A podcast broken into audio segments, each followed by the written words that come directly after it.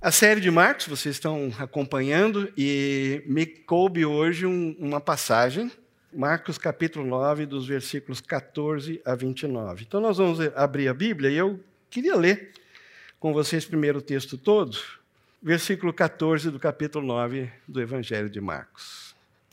Ao voltarem para junto dos outros discípulos, viram que estavam cercados por uma grande multidão e que alguns mestres da lei discutiam com eles. Eles eram os discípulos, os nove que tinham ficado, porque Jesus estava voltando com três deles, ao círculo íntimo, Pedro, Tiago e João, do monte onde ele tinha sido transfigurado. Então, esse é o contexto. Ao voltarem para junto dos outros, os outros nove que tinham ficado embaixo, viram que estavam cercados por uma grande multidão e que alguns mestres da lei discutiam com eles. Quando a multidão viu Jesus, ficou muito admirada e correu para cumprimentá-lo. E a gente é, pergunta por que, que a multidão ficou tão admirada assim, né? E é possível que seja justamente a aparência de Jesus, porque naturalmente Jesus e os discípulos estavam sempre juntos. E por algum motivo eles só estavam os nove ali durante um certo tempo, em que Jesus e os outros três não estavam presentes. Então, a pressuposição é que em algum momento eles vão voltar, porque discípulo e mestre andam juntos. Mas, descendo do monte, trans... quando ele tinha sido transfigurado, me, me, remete também à experiência de Moisés, quando desceu do Monte Sinai, depois da, de receber as tábuas da lei, quando Moisés, Deus inclusive falou para ele cobrir o rosto com um véu, porque é, porque era uma coisa tão especial, tão extraordinária, a, a, a, a, glória, assim, o resplandor da face de Moisés, de estar na presença de Deus, que é, ele é, poderia, ele, isso não deveria ser algo que é, fosse causar algo negativo para a população que tinha ficado embaixo, especialmente porque ele desceu e encontrou uma situação bem complicada. Mas não é esse o caso. É bem possível aqui, quem está descendo é o Filho de Deus, é o Deus homem, é Jesus. Então, não é de se é, admirar que a multidão corre para ele, é, mas talvez até porque na aparência dele havia algo especial. Aquela experiência que ele teve com Moisés e Elias no monte, e o resplendor né, é, que ele viveu na presença daqueles três discípulos mais chegados, não é qualquer hora que uma experiência dessa acontece. É possível que essa admiração tenha a ver com o jeito como Jesus chegou, a aparência de Jesus. Né? Uh, eles estavam descendo de um momento extraordinário de glória manifesta do céu na terra. Sobre o que discutem? perguntou Jesus. Um dos homens na multidão respondeu: Mestre, eu lhe trouxe o meu filho que está possuído por um espírito impuro que não o deixa falar. Sempre que o espírito se apodera dele, joga-o no chão e ele espuma pela boca, range os dentes e fica rígido. Pediu aos seus discípulos que expulsassem o espírito impuro, mas eles não conseguiram.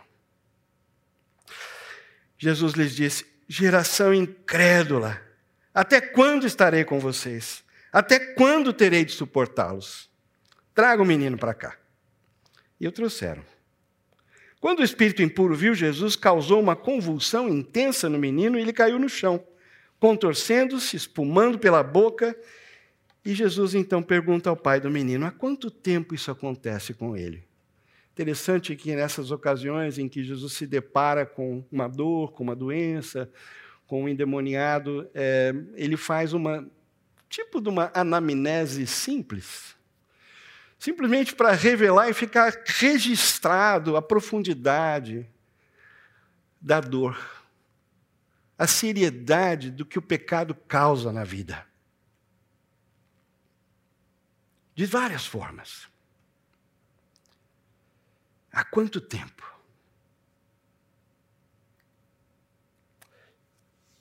E o pai do menino responde: muitas vezes, desde que ele era pequeno. Desde que ele era pequeno. Então está se referindo aqui a um rapaz. Né? Talvez um pré-adolescente, um adolescente, um jovem. Muitas vezes o Espírito lança no fogo, na água e tenta matá-lo. E o Pai então diz: Tenha misericórdia de nós e ajude-nos, se puder. Para quem gosta de música clássica, é o famoso Kyrie eleison. Senhor, misericórdia. Senhor, tenha misericórdia. Que nem aquele, aquele publicano que lá no templo também, sem ter coragem de levantar os olhos, se abaixado, agachado, pediu a Deus: Tem misericórdia de mim. Kyrie eleison.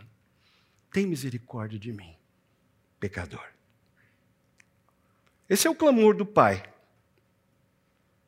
Tenha misericórdia de nós e ajude-nos se puder, se puder. Antes de ver o que, que Jesus vai responder, eu posso imaginar a frustração desse pai né, com os nove discípulos. E discípulo significa aprendiz, aluno.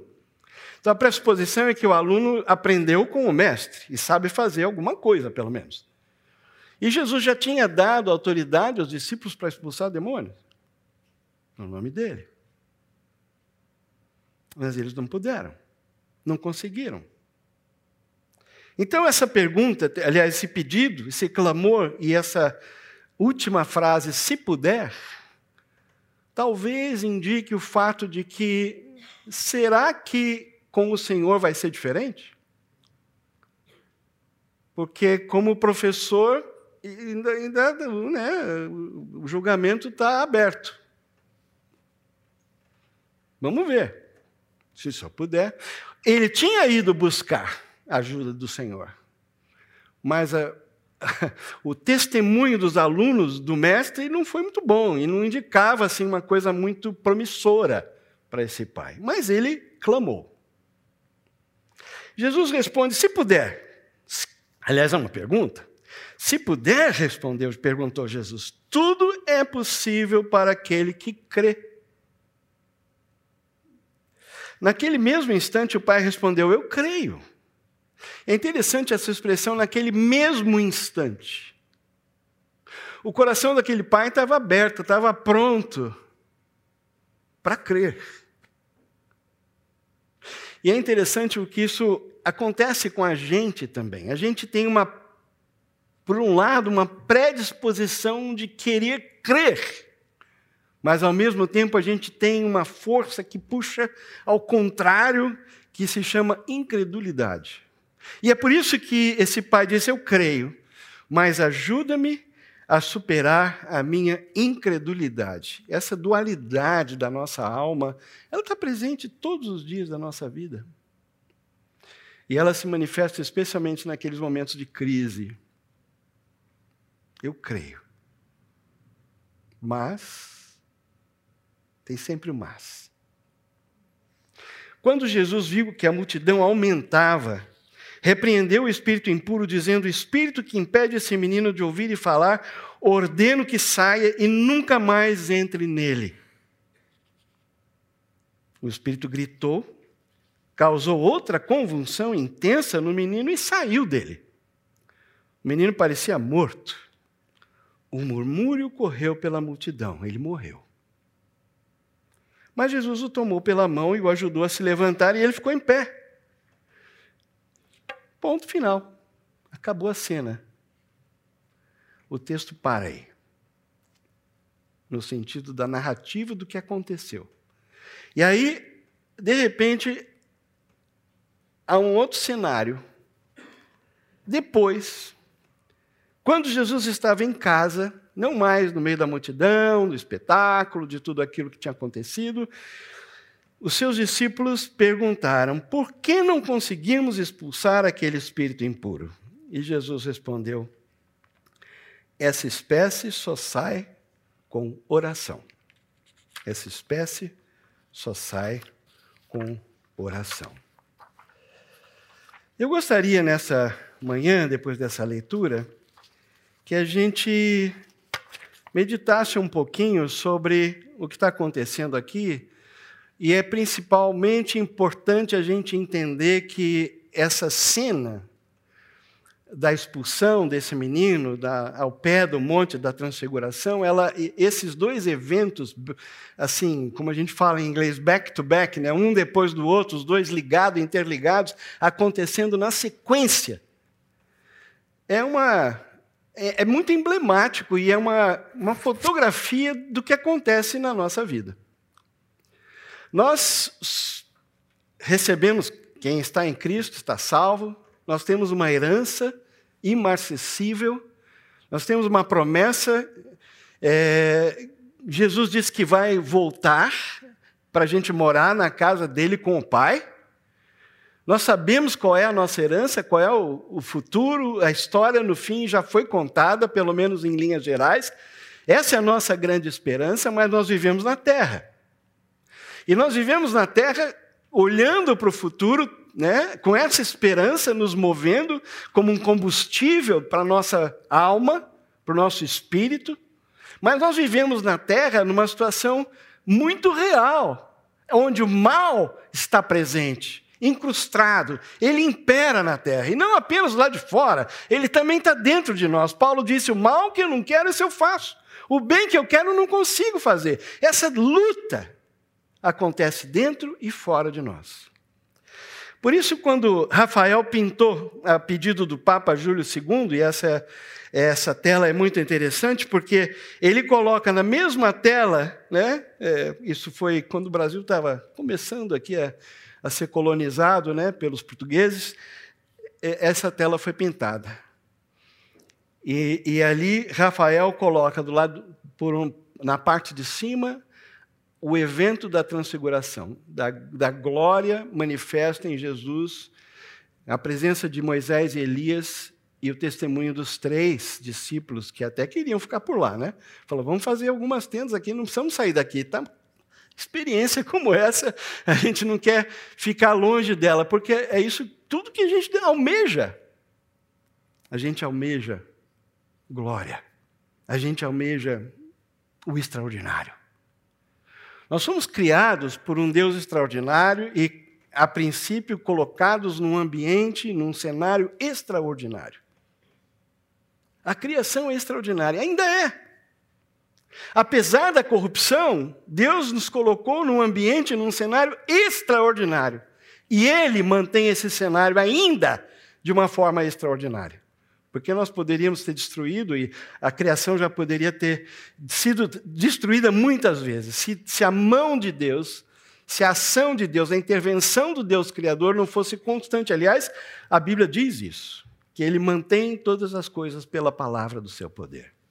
Tudo está no lugar ainda e resistindo à corrupção, porque Deus está presente. Mas a realidade é que o mal está aqui. E na parte de baixo dessa tela aparece então a cena dos nove discípulos não conseguindo. É, é, e é interessante, não sei se dá para ver aqui do lado, do lado esquerdo, embaixo, não dá para ver muito bem, mas tem um livro aberto na mão de alguém, não se percebe isso? É os mestres da lei. Estão presentes, discutindo com os discípulos, acusando, né? e Jesus sendo transfigurado. As duas realidades presentes. O mal está presente. Está presente no mundo, está presente na nossa vida, ele entra na nossa vida familiar, ele está presente nas relações de trabalho, ele está presente nas relações públicas, é, civis, ah, está presente nas manifestações de poder, várias delas, de vários tipos, quer seja do conhecimento e do poder da Big Data, ou, quem sabe, poderio militar, ou então dinheiro. O poder está aí. E o poder está sendo muito mal usado. Muito mal usado. Por causa do mal. Ou por causa do mal que está presente. Então eu queria agora olhar para cada protagonista dessa cena com vocês. Eu gostaria até de fazer uma pergunta, mas acho que não tem muito tempo de ficar perguntando ponto por ponto. Mas quando vocês. É, vamos analisar cada, cada protagonista. E eu queria começar pela multidão. Né? Porque ela que se manifesta logo no começo, né? quando Jesus aparece com os, com os três, a multidão viu Jesus, fica admirada e corre para cumprimentá-lo. Ela aparece em primeiro lugar ali naquela cena, né? quando eles descem da montanha. O que, que caracteriza a multidão? Muitas coisas. Eu podia perguntar como é que você, se colocando no lugar da multidão, vamos supor que você estivesse lá presente, naquele momento, naquela hora e, e participando da, daquilo que não estava dando certo, né? Dos discípulos tentando expulsar o demônio e o demônio dando um baile, né? Eles pagando um mico tremendo. E a multidão então está lá. E de repente vem Jesus. Então, se coloca ali no meio. Essa admiração, essa curiosidade: como é que, que ele vai fazer agora? Como é que vai ser? Como é que vai ser? Outra coisa é que a multidão é uma, é uma expressão, toda vez que você vê um monte de gente, é uma expressão de necessidade. Nós vimos aqui, né? É, foi orado nesse sentido. Você junta um monte de gente, você vai ver desigualdade, você vai ver dor, você vai ver necessidade, você vai ver tristeza, vai ver alegria também, vai ver riso. Mas essa mistura humana que denota uma grande necessidade de significado, de propósito, de paz, de perdão, de amor, de acolhimento. Necessidade. E lá estava a multidão. Pessoas como nós, como você, como eu, trazendo as suas histórias pessoais, suas dores. E talvez buscando naquela situação uma réstia de esperança, um, um, um caminho, um, uma seta indicando para onde. Da parte de uma pessoa que estava se revelando como alguém fora de série, que dizia ser o filho de Deus. Multidão. Mas um outro grupo que está protagonizando, essa cena são os três que descem com Jesus: Pedro, Tiago e João. E eu não coloquei nenhuma palavra aqui. Pensa um pouquinho, usa a sua imaginação. Se você fosse um dos três, descendo da montanha na transfiguração e chega e vê aquela cena, se dá conta do que está acontecendo, o que passaria na sua mente? Que tipo de emoção, que tipo de pensamento brotaria em você? E se você tiver alguma coisa para dizer, pode levantar a voz e falar. Uma palavra. Como? Indignação. Mais alguém? Anticlímax. Anticlímax. Os três olham para os nove, o que, que eles podem pensar numa hora como essa? Que papelão, né? Que fracos, né? Se a gente estivesse aqui, a gente está especulando. Mas é possível imaginar que aqueles três, vindo daquela experiência extraordinária, alguém disse aqui anticlímax, chega ali e fala: caramba, né? voltei para a realidade. Voltei para a realidade. É aqui que a coisa acontece. Aqui é que pega. Pedro, Tiago e João. A gente pode até perguntar por que será que Jesus deu para eles essas experiências só para eles, de estar com ele no monte, né? A quem muito se dá, muito se requer. O próximo grupo são os mestres da lei.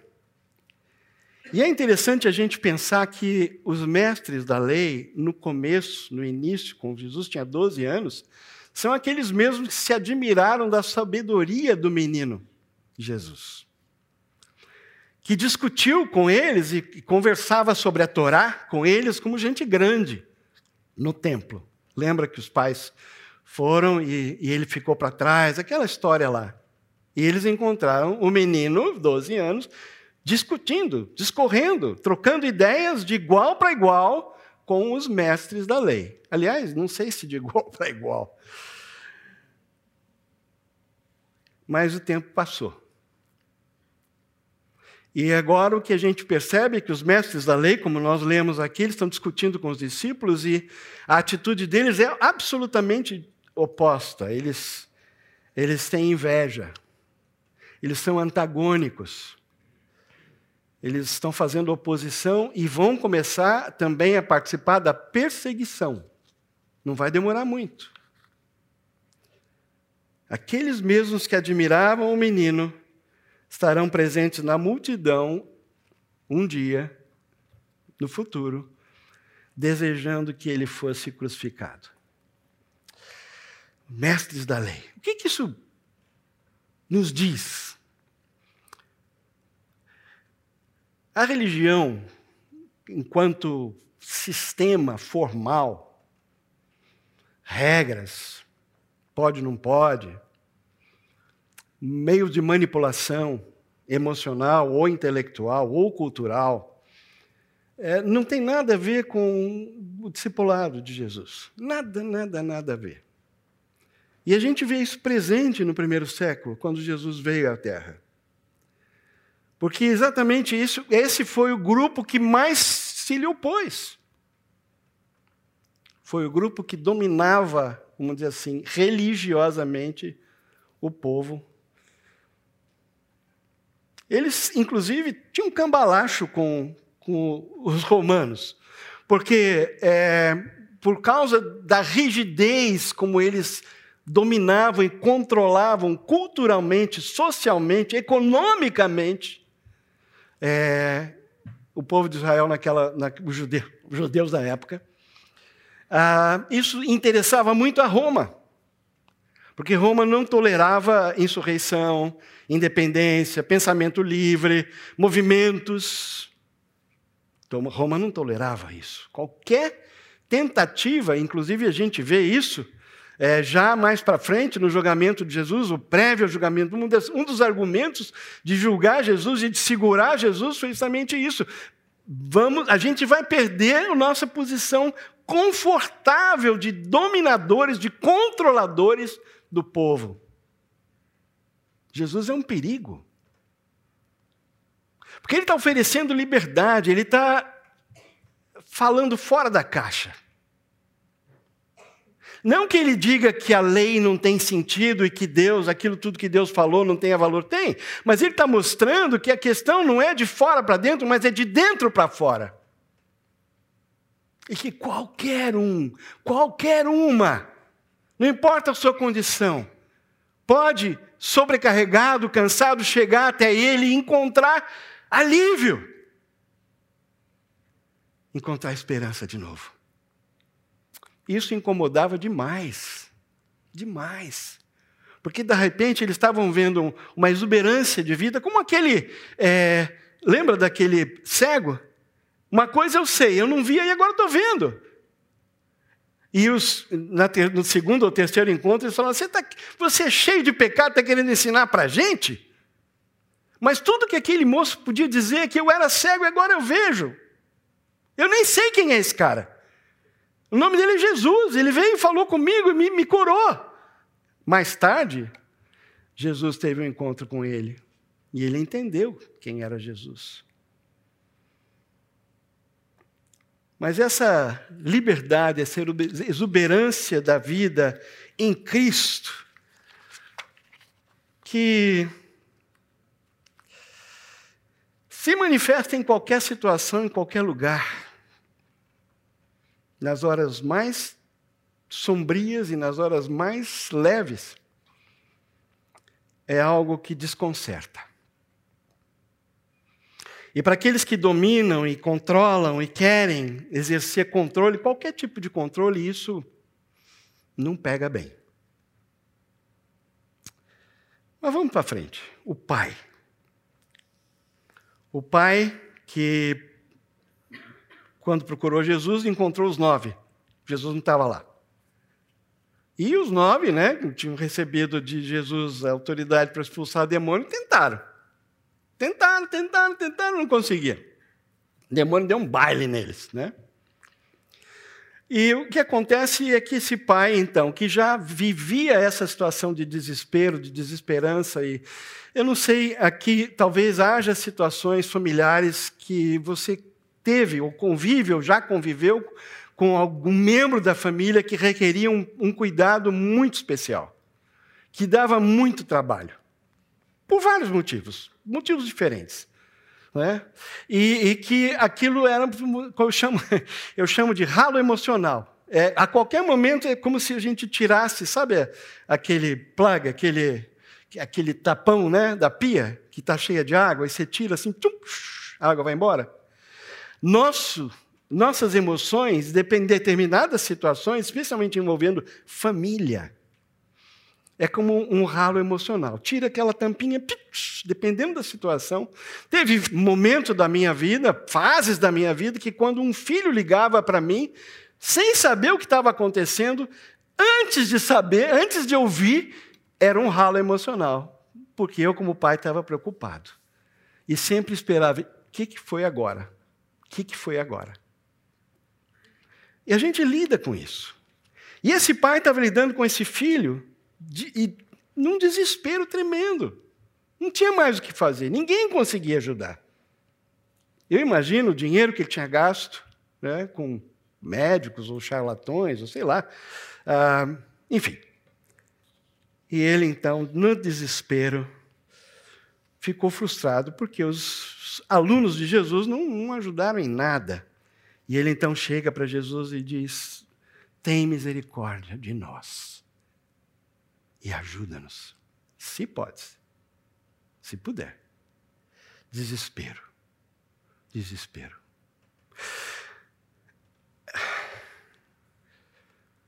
Eu não sei como é que está a sua vida hoje, mas eu imagino que haja, possivelmente, pessoas entre nós que estão vivendo situações muito complicadas, muito complexas, e de várias naturezas. E talvez no seu coração, e você está se segurando, está se segurando, está segurando, está conseguindo, né? Com, com remédio, com terapia, com desabafando e tal, mas assim, lá no fundo, no fundo, no fundo, no fundo, você sabe que você não está vendo uma luz no fim do túnel. Desespero. Desespero é desesperança. Como é que eu vou fazer? Talvez haja pessoas assim, aqui hoje, com esse sentimento. Com situações crônicas na sua própria vida ou na vida de pessoas muito próximas, que parecem não, não ter solução.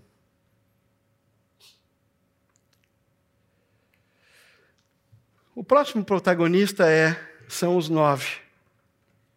Os nove. Coloque-se no lugar deles.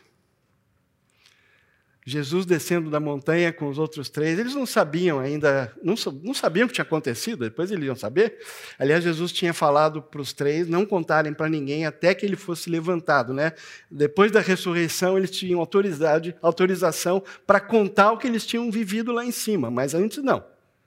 Então, se eles foram obedientes, os nove nunca ficaram sabendo do que tinha acontecido lá em cima, a não ser depois da ressurreição. Mas, mas coloque-se no lugar dos nove. Que vergonha. Chegou o professor. Tiramos zero. Fomos mal na prova. Tentamos, não conseguimos. Mas ali Jesus nem perdeu, perdeu muito tempo para falar o que ele falou depois, em particular, mas ele simplesmente é, reconhece incredulidade, incompetência, fraqueza espiritual. Ele reconhece na hora, ele diz: Ah, geração incrédula! Até quando estarei com vocês? Até quando eu vou aguentar, suportar? Ou na versão antiga, vos sofrerei? Nós vamos chegar em Jesus. Mas imagine-se no lugar dos nove, dos nove. Que vergonha! Você já se encontrou numa situação assim que as pessoas tinham uma expectativa ou uma esperança em relação àquilo que você poderia contribuir numa determinada situação? E você talvez até tivesse alguma experiência, algum treinamento, ou já tivesse vivido algo semelhante, ou pelo menos você é o tipo do cara corajoso que resolve. O negócio, o problema é com você. Você é o troubleshooter por excelência. Chama o. Como é que é aquele, aquela série? Para quem vê? Aquele. Como é que é? É. Chama ele. Vai chamar. Ele resolve. Não sei. Mas aí, quando você chega na situação, você não consegue resolver. E todo mundo olha para você e fala assim: né? Acabou, acabou minha esperança. A pessoa que eu achava que podia resolver não, não, não, resolveu. E às vezes, dependendo da situação, a gente já gastou um dinheirinho, né? E não resolveu em nada. Aliás, o tempo passou e a situação ficou pior. Eu não sei se vocês que são empresários e comerciantes e que vivem, né, como executivos sabem o que eu quero dizer. Às vezes a gente confia ou contrata ou chama um expertise de alguém que não ajuda em nada, às vezes até atrapalha e a solução não vem e o problema fica pior. Bom, fraqueza, incompetência, vergonha é o que esses nove devem ter sentido. Não, e provavelmente outros sentimentos. Outros sentimentos. É. Eu não sei se um deles, alguns deles têm pensado assim, eu acho que no, eu acho que no meu caso, Acho que eu não. Eu não, não dá para mim. Não, eu, eu, discípulo de Jesus, não é, é muita areia para o meu caminhãozinho. Muita areia para o meu caminhãozinho. Não dá, não. Mas essa frustração, ela é tão humana. Ela é tão nossa. De estar numa situação e a gente vê a coisa se degradando, né? às vezes uma doença próxima de alguém querido e a gente não consegue fazer nada. Quer dizer, está do lado. Mas não, não temos o poder para mudar o curso daquela doença ou da vida. Porque o mal está presente. E ele se manifesta através de incredulidade, através de doença, através de rupturas, através de brigas, através de divisões. Aliás, uma das táticas estratégica e tática muito, muito eficaz do diabo é exatamente causar divisão. Isso que a gente está vendo na igreja hoje. Aliás, não é novo, né? São tipos diferentes de, de rupturas. Hoje nós estamos vivendo uma grande ruptura na igreja. E nós não, não estamos nos referindo dentro das igrejas locais, é nos altos escalões naqueles que ocupam posição de predominância na liderança dos movimentos, das denominações, das organizações. Divisão. Divisão. Aliás, diabo significa, a palavra diabolos significa alguém que joga um contra o outro. Essa é a ideia da, da palavra diabo, diabolos. Jogar, lançar um contra o outro, causar divisão. Essa é a especialidade do inimigo. Por isso que a oração que Jesus faz em João 17 é tão importante a gente entender o contexto dela. Porque Jesus fala para que sejam um, assim como eu sou com o Senhor, que eles sejam um, para que o mundo creia que tu me enviaste. Sabe por que, que a gente acabou de orar, né? O, o, o, acho que foi o Cláudio orou, que o Brasil tem tantos cristãos né, entre aspas, mas que a influ, eles não são os influencers da cultura brasileira do ponto de vista do reino de Deus. Pelo contrário, eles estão seguindo o caminho, muitos estão seguindo as estratégias, os valores, os métodos desse mundo. E quem é que é o soberano desse mundo? A gente sabe quem é. Deus é o soberano do universo, mas existe uma autoridade parcial, delegada, permitida do diabo e do mal na nossa, no cenário é, da Terra. Então, fraqueza, incompetência, vergonha é uma experiência comum a todos nós. Todos nós. E talvez, novamente, haja pessoas aqui vivendo uma situação assim. Realmente, não sei o que fazer. Aliás, estou envergonhado. Me sinto incompetente. Me sinto fraco, fraca. Bom, aí a gente chega em Jesus. Afinal, né? Tem que chegar nele, né? A gente não pode ficar só no mal. Tem a transfiguração. Tem a realidade que existe do mundo espiritual. E é muito importante a gente entender que, embora a gente seja material, né, concreto, um monte de átomos, né, que ficam juntinhos nessa, com esse formato e não se desintegram, é, embora essa seja a nossa realidade, vamos dizer, humana, carnal, não é tudo que existe. Os nossos olhos não enxergam tudo, o nosso, nosso coração não, não sente tudo. Tem muita coisa acontecendo que a gente não percebe dessa forma, simplesmente pelos sentidos naturais. Existe uma batalha, um conflito de natureza espiritual. E nós sabemos disso porque está revelado nas Escrituras. Então, quando Jesus chega e ele vê ah, aquela situação e ele declara: geração incrédula, até quando estarei com vocês? Até quando terei de suportá-los? A gente pode pensar, mas espera aí, Jesus, Deus é amor, Jesus é amor. Ele está dizendo que não aguenta mais é, é, é, o pessoal? Está né? doido para ir embora, voltar para o céu? É isso? Olha, eu não quero ser herético e eu não quero afirmar com certeza, mas pode ser que tenha um pouco disso. No sentido de Aqui, quando ele desce da glória e se encarna, ele sente na pele é, a influência, o poder do mal, como o mal está entranhado e dominando as relações, as pessoas, o que está acontecendo. Como o diabo está realmente operando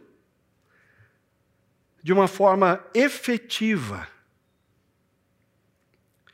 e quando ele diz isso, ó oh, geração incrédula, é porque ele está dizendo: existe uma outra possibilidade. Existe uma maneira de viver nesse contexto, nesse cenário do mal, de uma forma que você vence o mal com o bem. E você vive de uma forma possível. Uma alegria, uma felicidade genuína e possível não alimentada por entretenimento, não alimentada por simplesmente momentos de fuga e de prazer. Não, algo profundo. Então, quando Jesus diz, ó oh, geração incrédula, até quando estarei com vocês? Está dizendo, eu criei tudo isso. Nada do que foi feito foi feito a não ser por intermédio dele, né? No princípio, ela a palavra. E a palavra, João depois diz, se encarnou. Jesus estava lá pré-encarnado. Ele foi o agente criador dentro da Trindade. Então, ele entrar nessa criação e sofrer no meio da criação os efeitos da corrupção, do pecado e do mal é algo profundamente desagradável. Profundamente desagradável. Assim como nós ficamos indignados por muito menos. Até quando um direito nosso é violado. Imagina se Jesus, o Criador do céu e da terra, entrando na criação, né, em forma humana, vivendo aqui de uma forma limitada, ele se esvazia para viver entre nós, e a Bíblia diz que ele é capaz de se compadecer das nossas fraquezas, porque ele sofreu todas as coisas como nós sofremos. A Bíblia diz que ele aprendeu a obediência pelas coisas que sofreu, como assim? Ele foi humano, totalmente homem, assim como é totalmente Deus. Uma coisa extraordinária. Como ele não teria uma indignação? Como ele não teria um descontentamento cósmico, sei lá, divino, numa hora como essa? Teria sim e teve. E ele manifestou isso. Geração incrédula. Até quando eu vou estar aqui? Até quando eu vou, eu vou conviver com isso? Incrédula. Mas ele não fica no lamento, né? Jesus não fica no lamento. Ele chama o menino e o que, que ele faz? Ele simplesmente. Bom, primeiro que o demônio já percebeu que acabou a festa, né? Acabou o espetáculo. Ele deitou e rolou durante um certo tempo, mas agora acabou. Que chegou o cara, né? Chegou quem pode. Chegou o mestre. E o Espírito ainda teve a audácia de se manifestar pela última vez, né? Tudo que ele podia fazer, ele fez. O que ele podia fazer? Jogar o menino no chão, espumar e tal, pá. Tudo que o Espírito. Esse era a, o limite do poder daquele espírito era isso. Imagina só. Grande poder, hein? Enorme poder. Jogar alguém no chão que fica rígido espumando. Mas ali estava o Criador dos céus e da terra. E o Espírito reconheceu quem que estava ali. E fez lá o seu espetáculo, fez a sua manifestaçãozinha e tal, pá, como a gente já vê em outras passagens também no Novo Testamento, quando Jesus é, fica próximo, né, e, e o Espírito pede para ele, por favor, não nos atormente e tal, quer dizer, eles sabem. Eles sabem o que, que espera por eles. Mas ele finalmente liberta o menino, o menino fica bom, a multidão, como sempre, ou quer ver sangue ou quer ver cadáver, né? Morreu. Quer dizer, não, não é tudo isso, né? Quer dizer, o espírito foi embora, mas também o pai vai ter que enterrar o filho, né? Ficou livre do filho. Ficou livre do mal. Agora enterra. Coitado, agora o pai vai poder ter paz na vida. Porque o menino descansou. O espírito deixou ele. Não. Jesus não faz esse tipo de coisa. Quando ele liberta, ele liberta por inteiro. E ele tomou o menino pela mão, o menino se levantou. E aí acaba, a narrativa acaba aí. O resto é irrelevante, o que aconteceu, se o pessoal deu glória a Deus, pulou, é, fez festa, fez bolo, guaraná, ninguém sabe o que aconteceu depois. A narrativa para aí, porque né, o, o objetivo não é espetáculo. O objetivo não é simplesmente uma manifestação de poder pela manifestação de poder, nunca, nunca. Além da libertação, existe uma lição para a gente aprender. É aquilo que acontece depois em casa, quando os discípulos perguntam para Jesus: e aí? O que, que aconteceu? Essa pergunta acho que estava na cabeça deles, né? O tempo todo, né? O que está acontecendo que não está dando certo, né? E é interessante que a gente sempre pensa em fórmula, né? A palavra-chave, né? Nuvem de palavras, né? É, Chat GPT, né? Vamos lá. A gente tem essa capacidade de descobrir, né? Onde é que pega? Por onde é o caminho? Qual é o caminho? Como é que eu consigo viver no meio desse cenário do mal, do pecado, que me assola e que está em volta de mim o tempo todo, e ao mesmo tempo eu, eu leio essa essa, essa narrativa da transfiguração, é, sei o que me espera na glória, né? enquanto a criação geme, suporta, eu estou aqui gemendo também, faço parte disso tudo. Qual é o caminho? Será que é simplesmente aguenta, aguenta? Ou orar, Senhor, me leva, porque não está dando mais. Será que tem um outro caminho? Tem, tem. E o caminho é tão simples Tão simples. E está justamente na ideia inversa dessa que Jesus falou, geração incrédula. É o, é o inverso disso. O que, que Jesus diz para ele? Esse, essa casta, essa espécie, só se expulsa com oração. Em umas versões antigas ainda acrescentam jejum. E eu queria sair um pouquinho dessa questão da fórmula nessa hora. E lembrar para vocês que Jesus, apesar de ser o Filho de Deus encarnado, muitas vezes ele, depois de um dia cansativo de atender, de curar, de pregar, de... Enfim, ele levantava de madrugada e ia orar sozinho. Por quê? A gente pensa em oração como um, uma disciplina espiritual. Mas o que está por trás dessa disciplina? Qual é o objetivo dela? É nos conectar com Deus. Jesus falou: sem mim nada podeis fazer. Eu sou a videira, vocês são os ramos. Quem permanecer em mim e eu nele, esse dá muito fruto. Esse é o segredo. Esse é o segredo.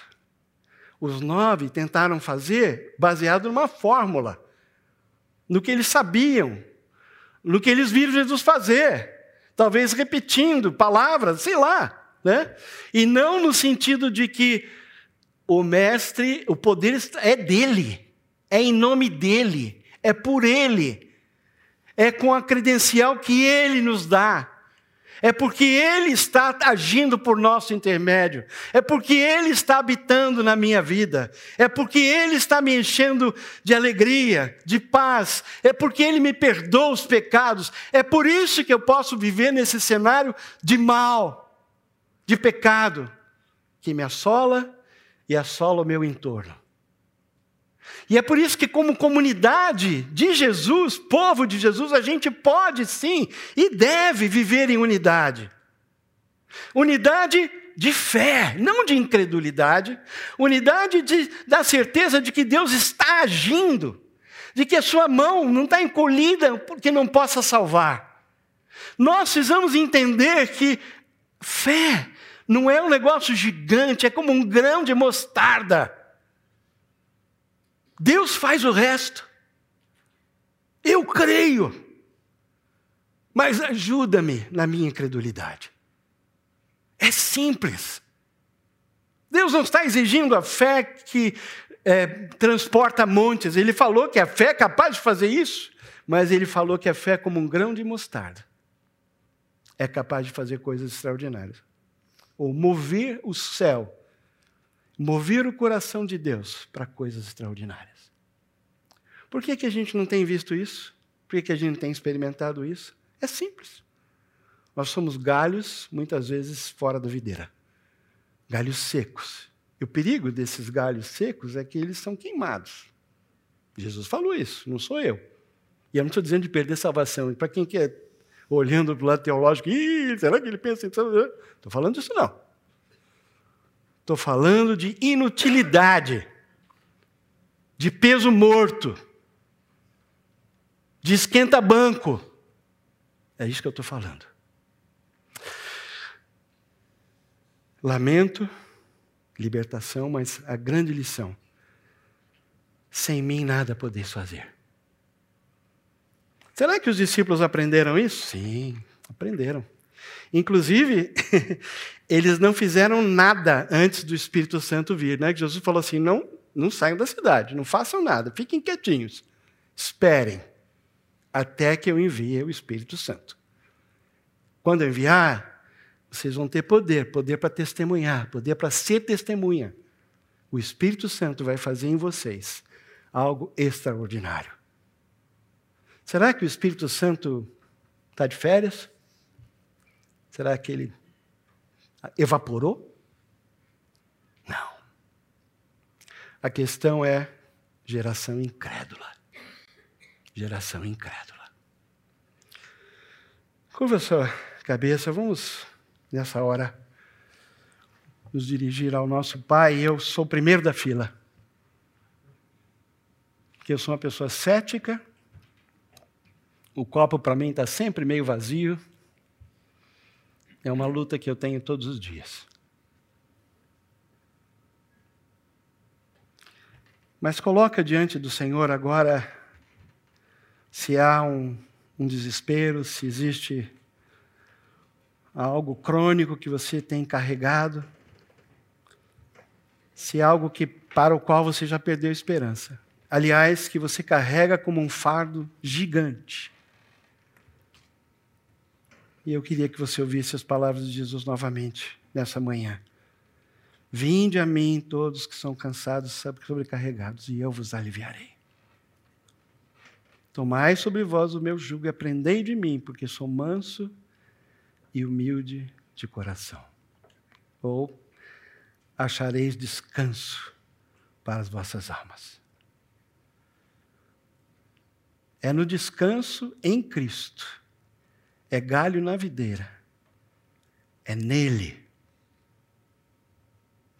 que a gente vai conseguir viver num cenário onde o mal está entranhado e ganhando terreno, inclusive dentro da seara do Senhor. O joio está sendo plantado constantemente.